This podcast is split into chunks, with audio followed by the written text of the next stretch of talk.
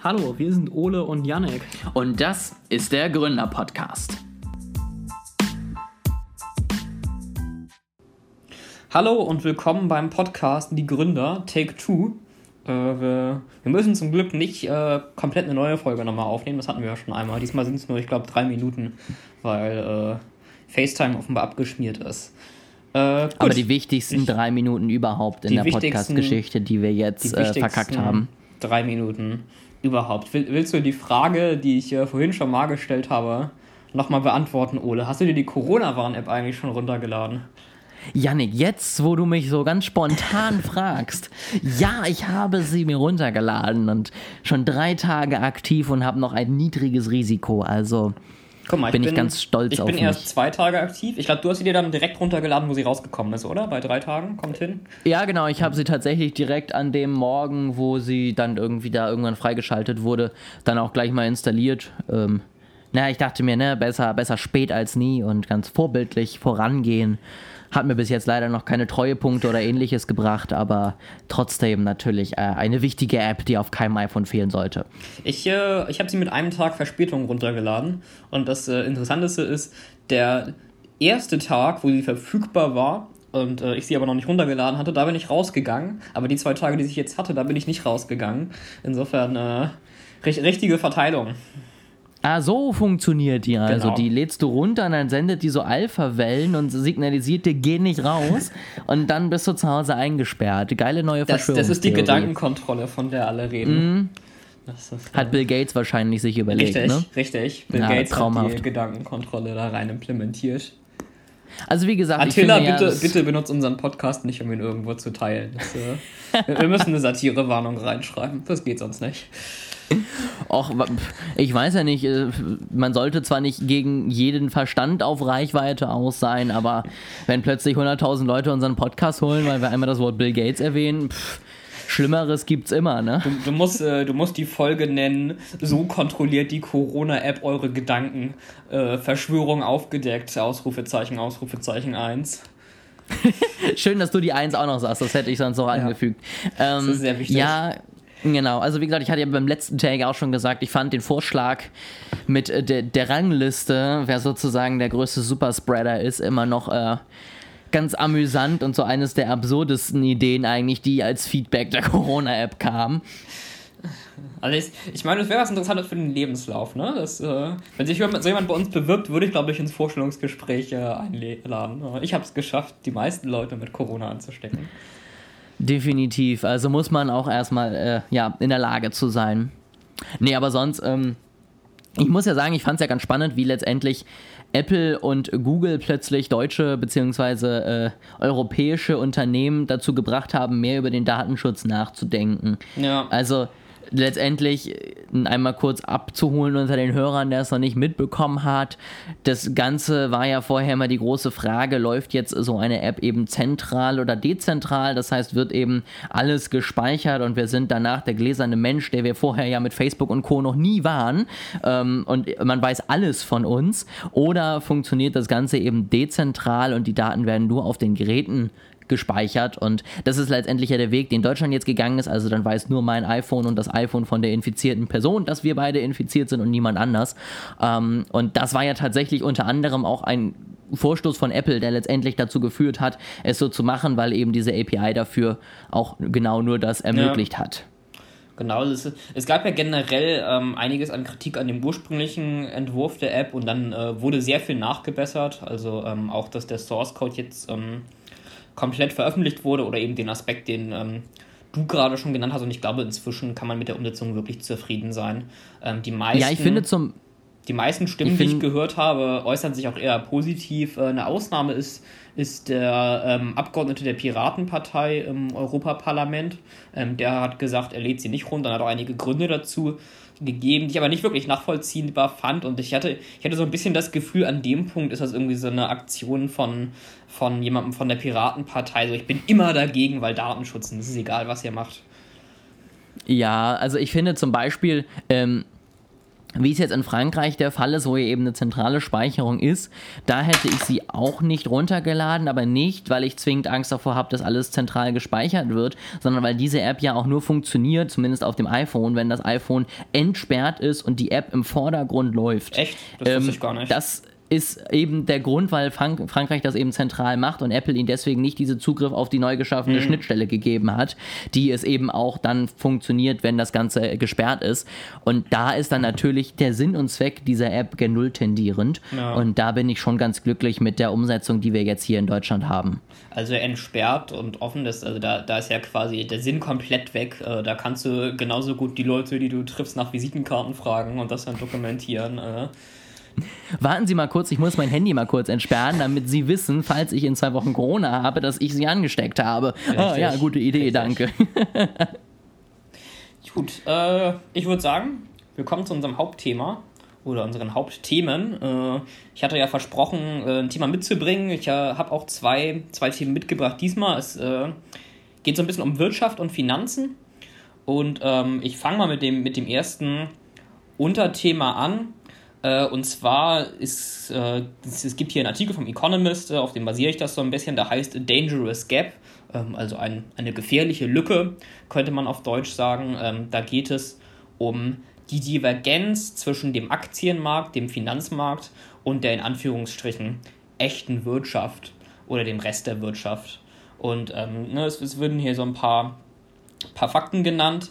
Ähm, eine, eine Sache, die heraussticht, ist, der Aktienmarkt, insbesondere in den USA, ähm, ist jetzt in letzter Zeit ganz gut gestiegen, also hat sich ähm, erholt und zum Zeitpunkt, wo, wo der Economist gedruckt wurde, war er aktuell höher in August. Ich weiß gar nicht, wie es, äh, wie es heute so ist. Der Artikel ist auch schon ein paar Tage alt.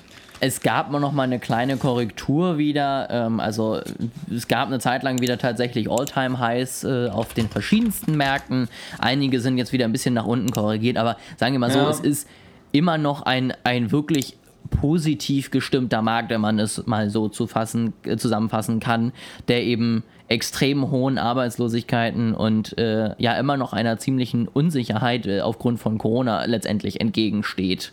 Genau, also ich, ich habe ich hab den Dow Jones gerade nochmal ähm, gegoogelt, der ist seit vor Corona ist er ganz gut eingebrochen auf ähm, 19.000 Punkte, vorher war er bei 29.400 und aktuell ist er wieder bei 26.200, also ähm, hat sich schon ganz gut wieder erholt. Und ähm, dem steht, steht halt eine Arbeitslosenzahl äh, oder ein Arbeitslosenanteil von 16 Prozent. Äh, zum, zum Vergleich der Arbeitslosenanteil auf der Höhe der großen Depression ähm, damals in den USA war 25 Prozent. Also schon, ähm, schon ein ganz, ganz gutes Stück dran an, äh, an diesem Beispiel für, oder ne, an, der, an, der, an der großen Wirtschaftskrise, die eben so als Beispiel ähm, herangezogen wird. Ähm, genau, um dich jetzt einfach mal so nach, nach deiner Meinung zu fragen, würdest du sagen, es ist ein bedenkliches Zeichen? Würdest du sagen, die Finanz- und Aktienmärkte haben sich, haben sich zu sehr auseinander äh, entwickelt gegenüber der, der echten Wirtschaft, in Anführungsstrichen? Also, äh, wir können jetzt natürlich einen riesen Fass aufmachen vom ersten Gold hin zu der jetzigen normalen Fiat-Währung, die ja schon eine extrem krasse Entwicklung letztendlich gemacht unbedingt. hat. ich will dabei über Blockchain und Bitcoin diskutieren. Das muss, das muss in jeder Diskussion drin sein. Gut. Also das könnten wir machen. Ähm, ich glaube, es gibt viele Sachen, wo man sich durchaus schon mal hätte wundern können. Ähm, ich sehe das im Moment zwiegespalten. Also zum einen muss ich selber sagen, als ähm, ja zumindest Geringinvestor, wenn ich es mal so nennen kann, war ich eigentlich schon noch auf eine herbere und vor allen Dingen längere Korrektur vorbereitet. Also das, was jetzt eben noch mal kurz war in der letzten Woche, wo ein paar Märkte wieder bergab gegangen sind nach eben diesem schnellen Run direkt nach Corona, hätte ich schon gedacht, dass sich das noch locker bis in diese Woche reinzieht und dann noch mal eine ordentliche Korrektur stattfindet ähm, und bin eines Besseren belehrt worden. Das heißt, ich selber habe mit was anderem gerechnet. Würde natürlich auch sagen, man handelt ja auch immer letztendlich mit Zukunftswerten, die mhm. äh, an den Börsen gehandelt werden. Das ist ja jetzt nicht, wie sieht es jetzt aus, sondern was sehe ich letztendlich in der Zukunft an Potenzial in diesem Unternehmen. Ähm, und letztendlich kann man es ja auch anderweitig versuchen zu erklären. Wir haben im Moment ziemlich viel Geld, was von überall kommt und irgendwo unterkommen muss. Und ich finde, wenn du dir mal so Instagram und so weiter anguckst, wir haben scheinbar auch so langsam mal wieder den Beginn etwas wie einer Aktienkultur, zum Beispiel hier in Deutschland, ähm, wo tatsächlich doch mal wieder mehr Leute es zumindest versuchen. Und da investiert man natürlich neben den eigenen Aktien auch immer gerne nach Amerika, weil das ist nun mal das große, starke Amerika und da kennt man sich ja total super aus und deswegen weiß man ja, dass da die besten Unternehmen der Welt sind. Und ähm, ich glaube, das hat da schon seine Gründe, dass es so stattfindet. Hat natürlich mit der Realwirtschaft 2020 relativ wenig zu tun, würde ich sagen. Ähm, aber ob man das jetzt beanstanden muss, weiß ich jetzt nicht zwingend. Wie stehst du denn dazu? Also du hast ja einen wichtigen Aspekt gerade schon genannt, nämlich es gibt relativ viel Geld, das irgendwo hin muss. Also ähm, ne, du hast halt, du hast äh, Investmentfonds oder Einzelpersonen, ähm, die ihr Geld irgendwie sinnvoll anlegen wollen oder müssen äh, im Falle von Rentenfonds oder sonstigen Dingen, die, die eben nicht einfach aus dem Markt aussteigen können.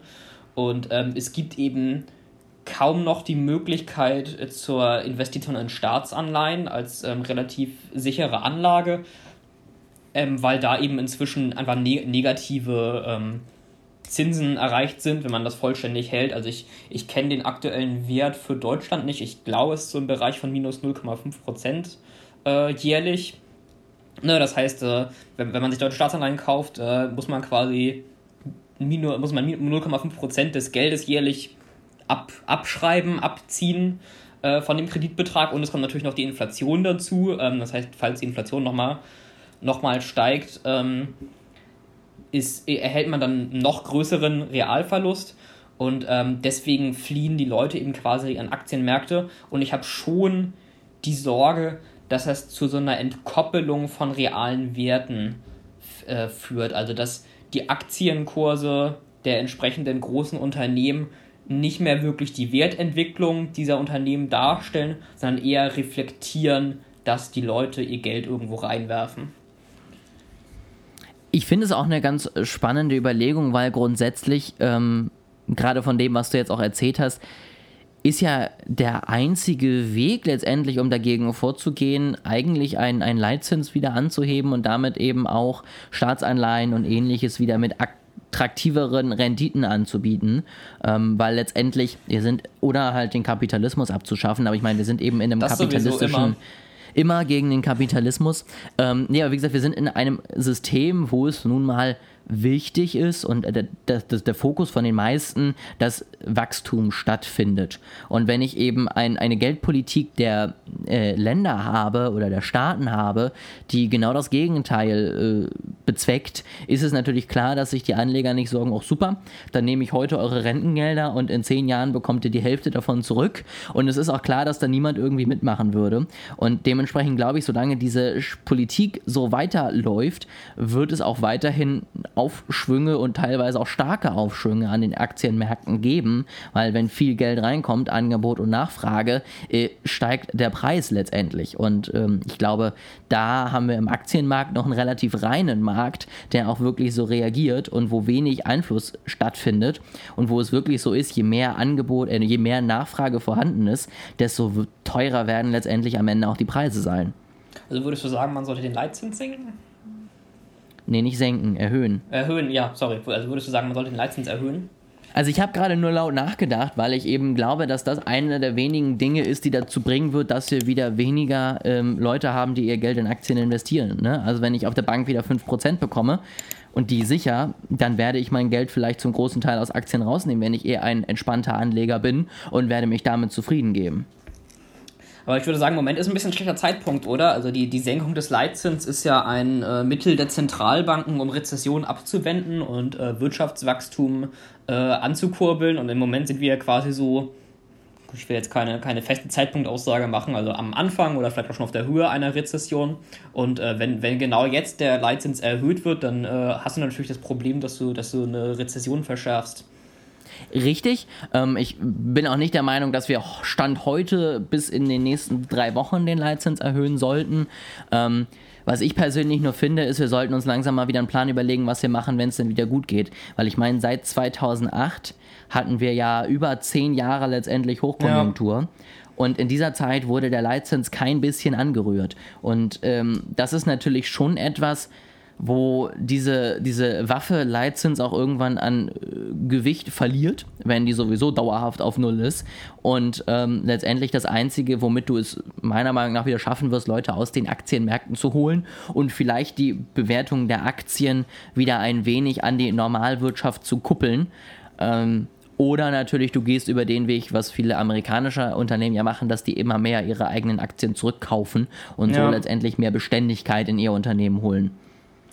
Ähm, unabhängig davon, ob ich es gut finden würde, also ich will gar keine Bewertung jetzt machen, ähm, wenn der Leitzins ähm, wieder steigen würde nach, nach Ende der Rezession, ähm, glaube ich nicht, dass es passieren wird. Ähm, einfach so als, als Vorhersage. Äh, ich sollte dazu sagen, ich bin kein ausgebildeter Wissenschaft, Wirtschaftswissenschaftler, ich habe nicht VWL studiert, das ist jetzt so aus meinen, aus meinen Laienkenntnissen. Ich finde es immer wichtig, das äh, mit deutlich zu machen, aber ähm, es ist ja auf jeden Fall so, ähm, dadurch, dass, dass die, wie du gesagt hast, diese Waffe Leitzins ähm, irgendwie weg war, ähm, haben die Zentralbanken jetzt ja inzwischen relativ viel zu anderen Maßnahmen gegriffen, um, ähm, um Rezessionen abzuwenden. Ähm, zum Beispiel ziemlich viel Quantitative Easing betrieben. Also für die Zuhörer, äh, Quantitative Easing ähm, ist eine Technik, wo eine Zentralbank Assets von den Großbanken aufkauft. Also ist zum Beispiel so, die, eine, eine große Bank ähm, hat irgendeinem Unternehmer einen Kredit gegeben von, keine Ahnung, 500.000 Euro und ähm, die Zentralbank kauft dann quasi diesen Kredit von der Großbank ab. Also Ne, wenn der Kredit, kann, wenn ein gewisser Teil zurückgezahlt ist und da sind auch 300.000 Euro Kredit da, dann kauft die Zentralbank die von der großen Bank für einen etwas niedrigeren Betrag, 250.000, wie auch immer, ähm, weil ja noch ein Zahlungsrisiko, ein Ausfallrisiko mit drin ist. So, ähm, also ne, so, solche Fälle, ähm, solche Dinge kaufen die Zentralbank dann von den Großbanken ab und dadurch ähm, wird quasi bei den Großbanken wieder Kapital freigesetzt. Also die kriegen dann ja direkt das Geld ähm, von der Zentralbank, dass sie dann wieder in neue Kredite oder ähnliches investieren können und dadurch wird die Wirtschaft angekurbelt. So, und sowas wurde ja massiv ähm, verstärkt, schon früh von, von der japanischen Zentralbank und äh, auch von der FED und dann jetzt auch von der EZB. Und ähm, ich glaube, zuerst wird die Debatte kommen, ob man das reduzieren und abschaffen soll. Und erst, erst wenn das quasi durch ist, ähm, wird es, glaube ich, auch zu, zu einer Erhöhung des Leitzinses kommen, falls es jemals dazu kommt. Also ich habe inzwischen ähm, Zweifel, ob, ob es überhaupt jemals erhöht wird oder ob, ob das einfach das neue Zinsniveau ist, bei dem wir bleiben werden. Das ist ja auch was, ähm, was ich ja letztendlich damit auch schon meinte. Wir haben zehn Jahre lang Aufschub gehabt, letztendlich über zehn Jahre ja. seit ähm, der Finanzkrise. Und in diesen zehn Jahren, was ja der, der längste Zeitraum überhaupt ist, dass letztendlich die Wirtschaft dauerhaft nach oben gegangen ist, wurde der Leitzins zumindest in Europa nicht angehoben. Deswegen gebe ich dir da in, insofern recht, dass ich jetzt auch nicht glaube, dass plötzlich in den nächsten zwei Jahren nach dieser Krise plötzlich wir wieder einen Zins von zweieinhalb Prozent sehen werden, weil das einfach ähm, ja, das würde mich schon sehr überraschen. Auch ich habe kein VWL studiert, aber ich wäre doch wirklich, ja, positiv, negativ, ich weiß es nicht. Ich werde auf jeden Fall überrascht und äh, rechne Stand jetzt nicht wirklich damit. Puh, so, wir sind, wir sind tief in die äh, Spezifika der Finanzpolitik eingestiegen. Ich, Definitiv. Äh, würde uns, glaube ich, mal ein bisschen zum, zum zweiten Subthema ähm, überbringen. Du hast äh, Google und Apple und so eben schon am, am Rande erwähnt, ähm, als, es, als es um die API ging. Ich wollte auch gerne nochmal über Google und Apple, Microsoft und Facebook, ich glaube, das sind alle, das sind ja so die Big, die Big Four bei den Tech-Unternehmen, oder habe ich eins vergessen? Amazon, Amazon ist auch noch relativ genau, groß, also, habe ich gehört. Am Amazon, Google, Apple, Facebook und Microsoft, die, die Big Five der, ähm, der Tech-Unternehmen.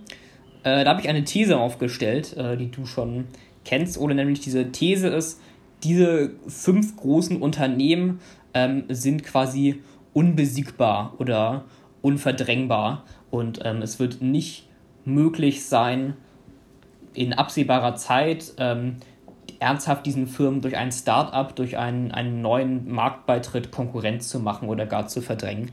Ähm, einfach mal so aus dem Bauch heraus, du sagen, du, du stimmst mir in dieser These zu? Das ist natürlich, sage ich mal, eine relativ gewagte These zu sagen, es wird gar nicht mehr möglich sein. Ähm, aber ich glaube, und das ist etwas, was ich auch schon mehrfach gelesen habe, so ein bisschen die Besonderheit der digitalen Welt ist, dass die einfach sehr auf Monopole oder zumindest auf äh, äh, ja, Oligopole geht. Das heißt, dass einfach sich immer nur wenige große Player durchsetzen und viele kleine letztendlich untergehen. Ähm, ich tue mich da ein bisschen schwer mit, ob es gar keine Entwicklung mehr gibt. Ich glaube aber, dass es wirklich sehr, sehr schwer wird. Denn ein soziales Netzwerk, was halt einfach nur 100 Millionen Mitglieder hat und nicht 2 Milliarden, hat halt einfach einen schlechten ja, Stand gegenüber einem Facebook, was deutlich mehr Leute hat, für beide Seiten. Ja. Also ein Advertiser weiß, da erreicht die meisten Menschen immer noch auf Facebook und ein Nutzer weiß, er findet die meisten Freunde immer noch auf Facebook. Das heißt, es ist eigentlich eine eher sich verstärkende Wirkung.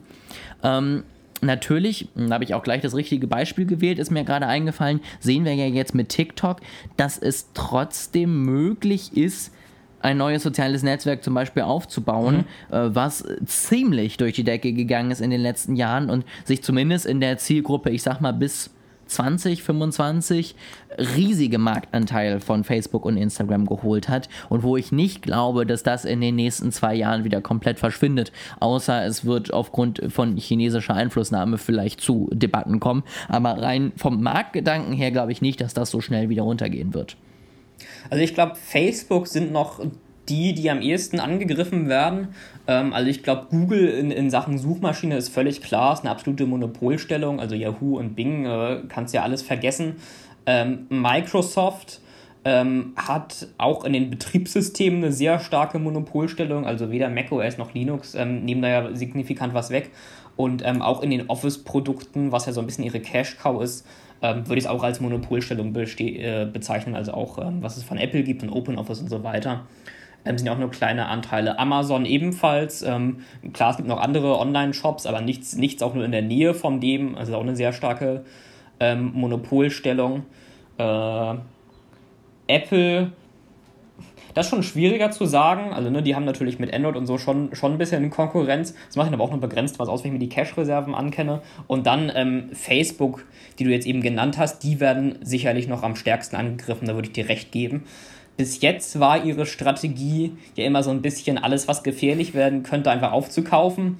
Ähm, also sowohl mit WhatsApp als auch mit Instagram war das so. Ist die Frage, ob, ob das langfristig als Strategie so beibehalten werden kann. Also ich glaube, mit TikTok wird es nichts werden. Ich kenne die Firma nicht so genau, aber sie hat ja einen chinesischen Ursprung und ich, ich glaube, sowohl die chinesische Regierung als auch die Eigentümer haben da noch wenig Interesse dran. Also die werden, glaube ich, schon bestehen bleiben und ähm, auch bei anderen vielleicht neuen, ähm, vielleicht neuen Angeboten wird es, glaube ich, eher schwierig, da dann noch aufzukaufen. Mhm. Es, es, liegt, glaube ich, ein bisschen auch in der Natur der Sache. Ähm, also so, so Dinge wie Google, also so Dinge wie eine Suchmaschine. Bei Google ähm, ist es halt, wenn du die beste Suchmaschine bist, dann bist du die beste Suchmaschine ne? und alle nutzen dich. Beim, beim sozialen Netzwerk gibt es noch mehr Raum für verschiedenen Geschmack und verschiedene Vorzüge und Abweichungen. Das ist eben bei einer Suchmaschine nicht so, das ist auch bei Amazon eher nicht so. Du willst halt, dass du dein Produkt irgendwie geliefert bekommst und schnell und billig. Ne? Während bei, den, bei TikTok kannst du eben andere Nutzergruppen ansprechen, als du in anderen sozialen Netzwerken tust. Genau, also zwei Sachen würde ich nochmal so in den Raum werfen, um deine These zumindest ein bisschen zu widerlegen.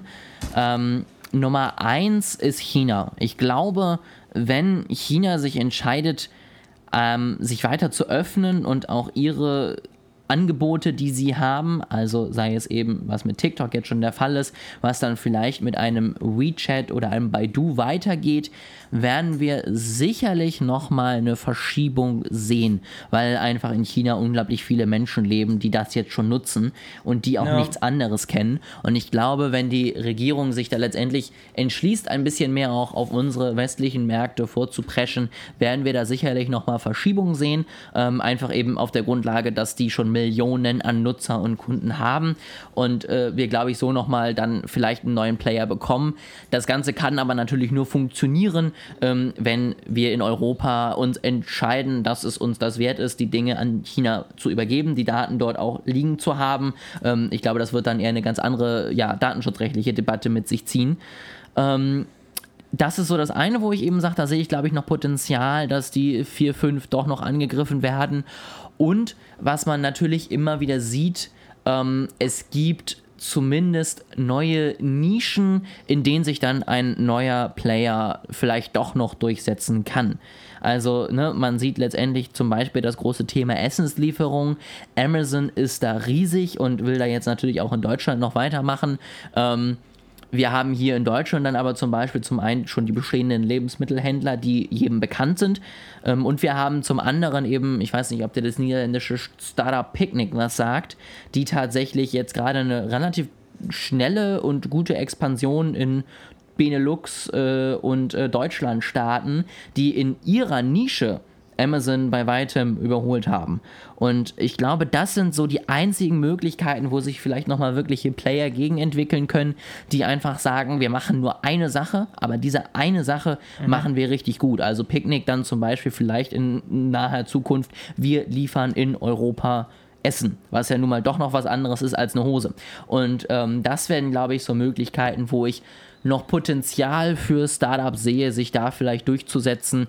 Die Frage ist natürlich auch da, ob dann irgendwann etwas stattfindet, was jetzt Facebook macht, nämlich einfach Kauf ist, wenn es zu groß wird und Picknick gehört dann irgendwann zu Amazon. Aber dann haben sich zumindest die Gründer eine goldene Nase verdient und ähm, es läuft dann halt doch so weiter wie vorher. Ich glaube aber, da ist letztendlich das einzige Potenzial, was ich noch sehe für neue Player. Was ist der Vorteil, wenn ich mir fürs Essen bestellen äh, eine separate App hole gegenüber, wenn ich beim Everything Store Amazon bestelle, den ich sowieso schon kenne und eh schon ein Konto habe? Das hängt tatsächlich dann immer so ein bisschen davon ab, wie du sonst deine Lebensrealität hast. Also Picknick ist zum Beispiel auf diesen großen Punkt eingegangen, Lieferung. Auch Amazon-Paketboten kommen, zumindest bei mir in der Straße, sehr unterschiedlich und immer dann, mhm. wenn ich nicht da bin oder nachts um 23.50 Uhr. Ähm, und die haben gesagt, auf der anderen Seite, sie haben feste Transportslots sozusagen, wo du dir an verschiedenen Tagen verschiedene Slots aussuchen kannst. So ein bisschen wie der Milchmann früher, der halt mittwochs immer um 15 Uhr und freitags immer um 19 Uhr da war. Und da kannst du dir dann deinen Slot aussuchen und hast dann einen Slot von einer Stunde, in dem eben geliefert wird bekommst einen Tag vorher sogar, glaube ich, nochmal ein genaueres Zeitfenster genannt und hast da dann eben nicht mehr dieses Problem, oh, mein Essen wird geliefert, ah, scheiße, bin mhm. ich zu Hause. Was ja bei Essen eben, wie gesagt, auch nochmal eine besondere Sache ist, weil ich dann natürlich eine vernünftige Kühlkette herstellen muss, was, wie gesagt, bei den Hosen komplett irrelevant ist. Ähm, klar, auch das könnte Amazon relativ schnell implementieren und letztendlich dann dafür sorgen, dass ich doch weiterhin da bestelle. Aber ich glaube eben, wenn da solche Experten in einzelnen Bereichen sich durchsetzen, können sie zumindest zumindest nochmal ein paar Marktanteile sich sichern. Wir haben jetzt mit äh, TikTok und Picnic ein bisschen über die positiven Beispiele der, der Newcomer gesprochen. Ähm, ich wollte auch nochmal als Negativbeispiele ähm, die gescheiterten Unicorns äh, ansprechen und ob die ein Beispiel dafür sind äh, oder ob die einen Beleg für diese These darstellen, dass die großen fünf quasi unbesiegbar sind. Ähm, ein, ein beliebtes Beispiel ist Evernote. Ähm, die, das war ja auch so ein Unicorn, das irgendwie im Softwarebereich ähm, vorgearbeitet hat, inzwischen aber recht am Ende ist. Äh, ein zweites Beispiel, das ich noch ein bisschen diskutieren wollte, ist WeWork. Die galten auch lange so als Rising Star und äh, als großer Hoffnungsträger. Äh, oder um es vielleicht für die, für die Zuhörer noch mal ein bisschen zusammenzufassen. Also WeWork ist ein Unternehmen, das äh, bietet Coworking Spaces und Büroräume an und vermietet die. Und ähm, deren Geschäftsmodell hat so ein bisschen darauf basiert, ähm, dass sie ganze Gebäude oder ganze Etagen über lange Zeiträume ähm, angemietet haben von den Gebäudeeigentümern und dann für kürzere Zeiträume untervermietet haben. Und ähm, die Spekulation war eben so ein bisschen, dass ähm, Preise, Mietpreise für ähm, Office, für, für Büros weiter steigen. So, und das hat schon, es hat schon am Anfang nicht funktioniert. Sie haben schon massiv Verlust gemacht. Und jetzt nach der Corona-Krise hat es natürlich erst recht nicht äh, funktioniert. Also die Nachfrage von neuen Kunden ist natürlich völlig weggebrochen. Ähm, ältere Kunden, die ein bisschen längere Mietverträge abgeschlossen haben, die vielleicht nicht nur einen Monat waren, die ein halbes Jahr oder ein Jahr waren, ähm, die haben sie bisher drin behalten. Das Geld haben sie auch weiterhin eingezogen ähm, und nicht erstattet.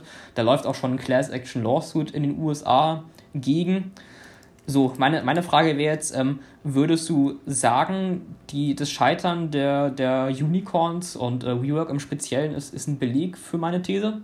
ich glaube, da sprichst du nochmal was ganz anderes an, weil da geht es ja jetzt gar nicht darum, dass WeWork äh, zwingend Amazon jetzt irgendwelche Marktanteile mhm. streitig gemacht hat, sondern letztendlich WeWork war ein komplett neues Geschäftsmodell, was es mit den ganzen Coworking Spaces auch schon häufiger gab, nur eben viel größer auf Pump und mit viel mehr äh, Tamtam -Tam dahinter. Ich glaube, da geht es eher so ein bisschen um den Punkt, können wir im Börsenhimmel, den es ja gibt, aus eben diesen fünf Aktien noch jemand weiteres unterbringen. Ja, also schaffen wir es, dass in den nächsten zwei Jahren vielleicht die, das nächste Mal die Milliardenmarke geknackt wird ähm, und plötzlich wieder Unternehmen, die neu sind, so viel wert sind. Und da glaube ich tatsächlich, dass ich deiner These da zumindest zum Teil widerstimme, äh, zustimme weil dieser erste Hype, der letztendlich den Apple, Amazon und Co. mitgenommen haben, ist jetzt erstmal vorbei. Ich glaube, neue Ideen werden viel kritischer beäugt. Wir sind auch erstmal zufrieden. Wir haben ein Smartphone, wir können überall Dinge bestellen. Wir haben die beste Suchmaschine in der Tasche und wir sind eigentlich glücklich mit dem, was wir haben, sind vernetzt und haben alles, was wir wollen. Ähm, und deswegen glaube ich, werden neue Geschäftsideen viel stärker geprüft, viel stärker äh, drüber geschaut, ob das alles so funktioniert, wie man es sich vorgestellt hat. Und ich habe auch so ein bisschen das Gefühl, dass es inzwischen, zumindest in Amerika, auch gar nicht mehr darum ging, Kundennutzen zu bieten, sondern einfach nur noch das nächste Einhorn zu werden. Und oh ja. ähm, da finde ich einfach es dann doch schöner, dass wir in Europa vielleicht eher kleinere Player haben, die langsamer wachsen, die sich in den Mittelstand einreihen, aber die wenigstens vernünftigen Kundennutzen erstmal bedienen. Und vielleicht werden sich dann in den nächsten Jahren daraus irgendwann mal Unicorns entwickeln plötzlich wieder oder halt zumindest Startups mit einer sehr oder Unternehmen mit einer sehr, sehr hohen Bewertung. Das wird aber eben kein explosives Unicorn-Wachstum sein, sondern das werden Jahre an Arbeit sein, wo man beweist, dass man das, was man macht, richtig gut macht. Und dann wird man irgendwann dafür auch die vernünftige Bewertung bekommen. Und ich weiß gar nicht, ob ich diesen Trend zwingend so negativ finde, weil ich finde, ein Unternehmen zu gründen, nur damit es letztendlich viel Geld bringt und hoch bewertet ist, ist nicht Sinn und Zweck einer Unternehmung, sondern das Ziel sollte immer sein, Kundennutzen zu gewinnen. Und dadurch, dass wir vielleicht erstmal ein bisschen warten, bis wir die nächste komplette Disruption äh, in vielen Bereichen sehen, sollte man sich erstmal damit zufrieden geben, dass man vielleicht beständig, aber dafür gut wächst. Und dann glaube ich, dass wir die nächsten Unicorns erst wieder sehen werden, die dann auch wirklich durch die Decke gehen, wenn wir wieder Disruption erleben, in welchem Feld auch immer. Ähm, sei es in äh, der Mobilität, ja, also keine Ahnung, ich schmeiß mal das Wort Flugtaxen äh, in den Raum oder eben, keine Ahnung, Hyperloops, ähm, wo vielleicht wieder Dinge sind, die die Art und Weise, wie wir leben, wie wir bewegen, uns bewegen, komplett auf den Kopf gestellt wird. Da könnte man dann vielleicht plötzlich wieder solche Runs sehen, die dann auch berechtigt sind, weil nämlich dann plötzlich komplett neue Märkte erschaffen werden, die ganz, ganz schnell viel, viel Geld machen können. Und ich glaube, später spätestens wenn sowas passiert oder auch im Bereich der KI, um noch mit weiteren Buzzwords um mich zu werfen, dann können wir vielleicht wieder berechtigt Unternehmen sehen, die unglaublich schnelle Wachstumsmargen äh, ja, haben und unglaublich schnell aus dem Boden schießen. Also in der Aussage ähm, ist ging weniger um den Kundennutzen und mehr darum, ähm, das nächste Unicorn zu werden. Da würde ich auf jeden Fall zustimmen. Das hat man ja auch daran gemerkt, wie verzweifelt WeWork versucht hat, als Tech-Unternehmen wahrgenommen zu werden. Ja, es ist es ist ja ein Immobilienunternehmen, das kann man, glaube ich, absolut nicht bestreiten. Also sie mieten Gebäude oder Etagen und untervermieten diese für Coworking Spaces. Das ist, äh, das ist ein Immobiliengeschäft. Ähm, sie haben aber halt immer verzweifelt versucht, wie ein Technologieunternehmen auszusehen und haben halt immer gesagt, ja, wir benutzen moderne Algorithmen, um zu entscheiden, wo wir Gebäude mieten und wie wir die aufteilen und wir haben eine App.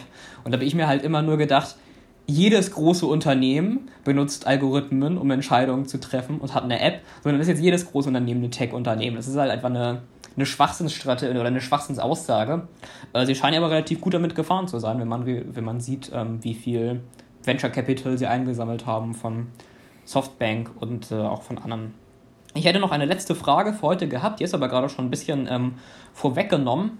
Ähm, ich hätte noch gefragt, würdest du sagen, dass ähm, diese, diese WeWork-Katastrophe nachhaltig zu weniger Investment in Venture Capital und ähm, weniger Investitionen in neue innovative Technologien und Startups führt, äh, führt und damit, wenn man es ein bisschen überspitzt ähm, sagen würde, ähm, quasi sogar den Fortschritt der Menschheit äh, behindert.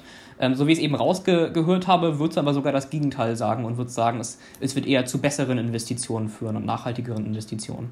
Also, jein. Ja, definitiv. Ich glaube dennoch, dass einzelne Unternehmen, die vielleicht auch Potenzial gehabt hätten, trotzdem im ersten Schritt deutlich kritischer beäugt werden, jetzt bei VCs und vielleicht auch bei größeren Banken dann, weil man eben sagt, wir haben gesehen, was passiert ist und es ist ja auch noch bei anderen, äh, ja, größeren amerikanischen Unternehmen so, die seit Jahren sagen, sie gehen bald an die Börse und man wartet bis heute noch darauf. Ähm, ich glaube schon, dass es zu einer, ja, eben zu einem Zustand äh, führt, wo die Leute länger doch nochmal überlegen, ob diese Investition jetzt gut ist, sinnvoll ist oder ob man sich nicht doch lieber überlegt, äh, in was anderes zu investieren. Und ich glaube nicht zwingend, dass das negativ ist, wenn eben nicht einfach sinnlos in irgendwas Geld reingeballert mhm. wird.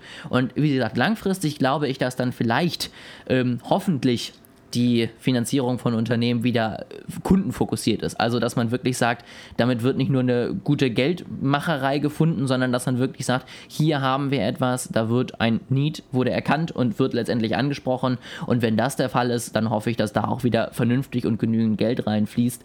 Ähm, vorher, glaube ich, wird das Ganze dann doch erst eine Zeit lang mit ein bisschen mehr Vorsicht beäugt, wo ich aber nicht persönlich jetzt sagen würde, dass ich das negativ finde. Wie siehst du das denn? Äh, ich würde dir grundsätzlich zustimmen. Ähm, also es, ich bin natürlich als Informatiker ein bisschen befangen, ähm, aber wenn ich es wenn versuche, mal so ein bisschen aus einer neutralen ähm, Perspektive zu sehen, ähm, ist es schon so, dass die letzten Jahre immer sehr, sehr viel in Tech-Unternehmen ähm, rein investiert wurde und wenig auf andere Bereiche geachtet wurde und ähm, es des, deswegen vielleicht ganz gut ist, wenn jetzt mal mehr ähm, das diversifiziert, diversi, diversifiziert ähm, wird, ähm, mehr andere Wirtschaftsbereiche ähm, in, den, in Betracht gezogen werden. Ähm, aktuell wahrscheinlich Medizin wird jetzt ein bisschen wieder mehr auf, auf der Liste oben von, von Venture Capitalist stehen und Pharma und ja, wir einfach uns ein bisschen ausbreiten und es wieder Fortschritt in allen Bereichen gibt und nicht nur diesen Tech-Hype. Sehr schön. Ich finde, das ist ein hervorragender Abschlusssatz. Also auf die Diversifikation. Ähm, ich habe sogar im ersten Anhieb geschafft. ich bin stolz auf dich. Danke, danke. Und damit würde ich sagen, war das mal wieder eine, ja, eher, äh, ja, Gedankenfolge. Es ging weniger um praktische Tools, sondern mehr so ein bisschen um die Zukunft der Wirtschaft. Aber ich hoffe, dass ihr das vielleicht auch noch mitnehmen könnt in eure Gründungen, in eure Überlegungen, in eure Unternehmen. Ähm, Gerade finde ich das, was wir am Ende auch nochmal gesagt haben, es geht auch einfach darum, einen Kundennutzen zu erkennen und anzusprechen, ist, glaube ich, etwas, das ist immer gültig und das sollte auch weiterhin gültig sein. Also das solltet ihr auf jeden Fall aus dieser Folge mitnehmen und sonst vielleicht einfach noch mal ein paar Gedankenimpulse, die ihr euch durch den Kopf gehen lassen könnt in den nächsten Tagen und euch eure eigene Meinung dazu bilden könnt. Ähm, ich glaube, wir freuen uns auch immer über Nachrichten, falls jemand eine eigene Meinung hat, die er gerne mit uns teilen möchte. Definitiv. Info at northpro.consulting und sonst halt bei uns auf Instagram northpro.consulting. Ähm, schreibe ich auch alles nochmal natürlich in den Text und da freuen wir uns immer über Falls Nachrichten. Falls ihr Experte zu einem Bereich seid äh, und mal mitdiskutieren wollt, schreibt auch gerne mal eine E-Mail und vielleicht haben wir irgendwann mal eine Folge mit Gast.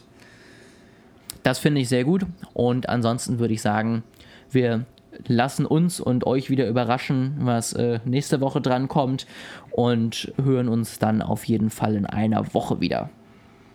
Bis zum nächsten Mal. Tschüss.